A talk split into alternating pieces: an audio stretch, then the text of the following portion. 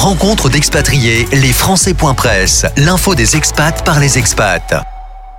Mon invité pour les Français.press, Laurence Casbas. Bonjour.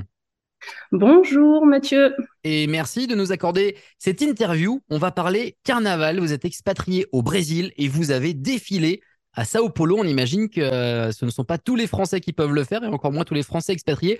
Mais avant de parler de, ça, expliquez-nous un petit peu comment vous êtes arrivé au Brésil. Je crois que c'est assez récent, un an et demi. Quel est votre parcours avant le Brésil, votre arrivée au Brésil, ce que vous y faites? Alors, Mathieu, moi, je suis arrivée euh, il y a un an et demi depuis l'île de France, où je travaillais depuis 30 ans au sein de la protection sociale. Et donc, je suis installée ici à Sao Paulo dans le cadre d'un suivi de conjoint, normalement, pour une durée d'expatriation de 4 ans. Donc, euh, encore euh, ans et demi, si mes calculs sont bons. Un peu moins, deux ans et demi. Deux ans et demi, donc mes calculs sont pas bons. vous me pardonnerez, euh, Laurence. Euh, comment avez-vous pu rejoindre une troupe pour défiler dans ce carnaval de Sao Paulo? On parle de ça parce qu'en ce moment, c'est la grande saison euh, du carnaval. Alors, on ne parle évidemment que de Rio en France, mais il y en a un petit peu partout, tous plus jolis les uns que les autres. Est-ce que c'est difficile d'intégrer une troupe?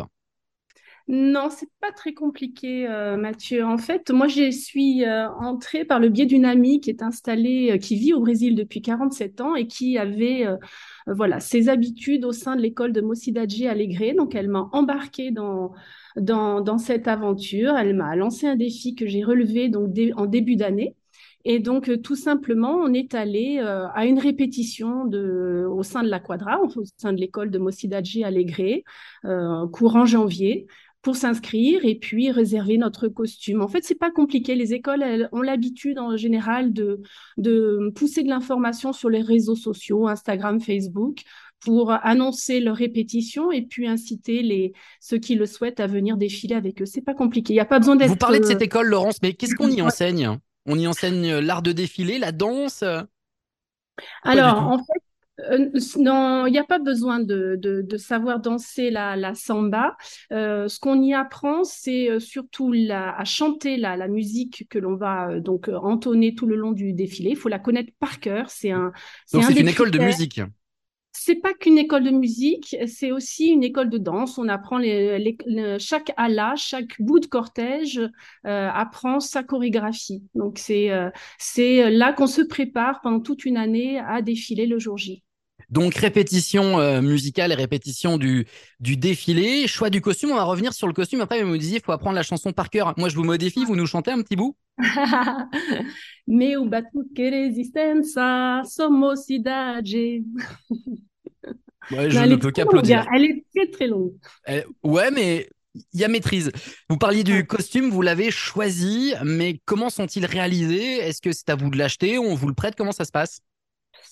Euh, alors, en fait, comment ça se passe? Donc, moi, je, suis allée là-bas avec une amie qui avait donc ses habitudes au sein de l'école. Donc, elle, elle avait pour habitude de défiler avec une ala particulière. Le cortège, il est fait de plein d'alas différentes. Il y en a 16 dans l'école Mocidadji. On est 1800 figurants. Alors, pardon, je vais peut-être vous choquer, mais c'est quoi une ala?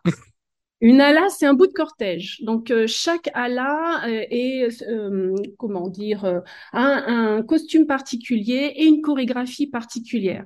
Donc Autour moi, d'un thème et d'un char peut-être? Oui, c'est ça, euh, ou pas que, mais mais c'est mais euh, c'est un peu l'idée. Donc c'est euh, moi je voulais défiler au sein d'une ala particulière, donc on a choisi l'un des deux costumes que proposait cette ala. Il y en avait plus que cinq au moment où on s'est décidé, et donc on a opté pour le modèle qui nous permettait de défiler côte à côte. Donc moi c'est un costume tout en or et blanc avec des petites babouches dorées, des bas blancs, une grosse culotte bouffante qui m'arrive au niveau du des chevilles. J'ai une tunique de samouraï a une coiffe en mousse qui représente euh, une coiffure de, japonais, et puis euh, euh, un immense accessoire sur les épaules avec toutes sortes de plumes en or et, blanc. Donc c'est un costume que j'ai payé 500 reais, ça veut dire à peu près 100, 100 euros, et on nous le donne en fait deux jours avant le défilé pour euh, permettre euh, à l'ensemble des couturières qui, sont les petites mains de l'école de finaliser euh, tous les costumes et puis d'avoir le temps de les rapporter à la fabrique, on vient les chercher. Et puis c'est donné aussi à la, dernière minute pour éviter qu'on utilise trop le costume avant et qu'on risque de l'abîmer le jour, le jour J. Alors, on a parlé beaucoup de l'artistique, du chant, de la préparation, de ce costume. Ça donne envie de vous imiter, je, je vous le cache pas. Euh, mais humainement, comment on s'intègre dans ce cortège? On imagine effectivement qu'une fois que l'intégration est réalisée, l'expérience le, humaine doit être euh, euh, inédite, rare et enrichissante. Ah, c'est un honneur, euh, c'est vraiment un honneur de pouvoir participer à ce genre d'événement majeur hein, au Brésil. Le, le carnaval, c'est vraiment euh, quelque chose qui, qui, qui, nous fait vibrer tout le mois de, de février. Euh, L'intégration au sein d'une école est, est, facile. Les Brésiliens sont des gens adorables, ultra accueillants.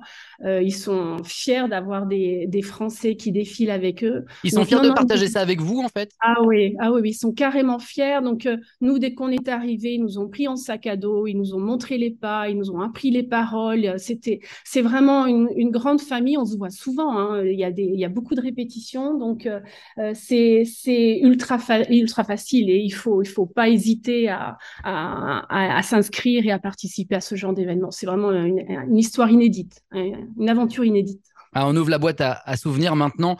Quel est le souvenir peut-être le plus marquant, celui qui vous met des euh, qui vous rappelle l'instant où vous avez eu des, des, fourmis dans le ventre, où c'était vraiment prenant. Euh, S'il y en avait Alors, un à retenir. Mathieu, c'est sans conteste le jour du, le jour du défilé. Euh, alors, le, passage dans le Sambodrome est, est, tiré au sort. Euh, nous, notre école est passée à 3 heures du matin, bien sonné. Euh, il pleuviotait un petit peu. On était, on commençait à être fatigué parce qu'on arrive longtemps avant. On arrive vers 18, 19 heures. Donc, au moment où on passe, ça fait déjà 7 heures qu'on se prépare, qu'on est dans les starting blocks. On est tous un petit peu fatigués. Ce qu'on porte sur les épaules commence à peser. Euh, et on a l'impression d'oublier les paroles parce qu'on entend la musique de l'école qui est en train de défiler.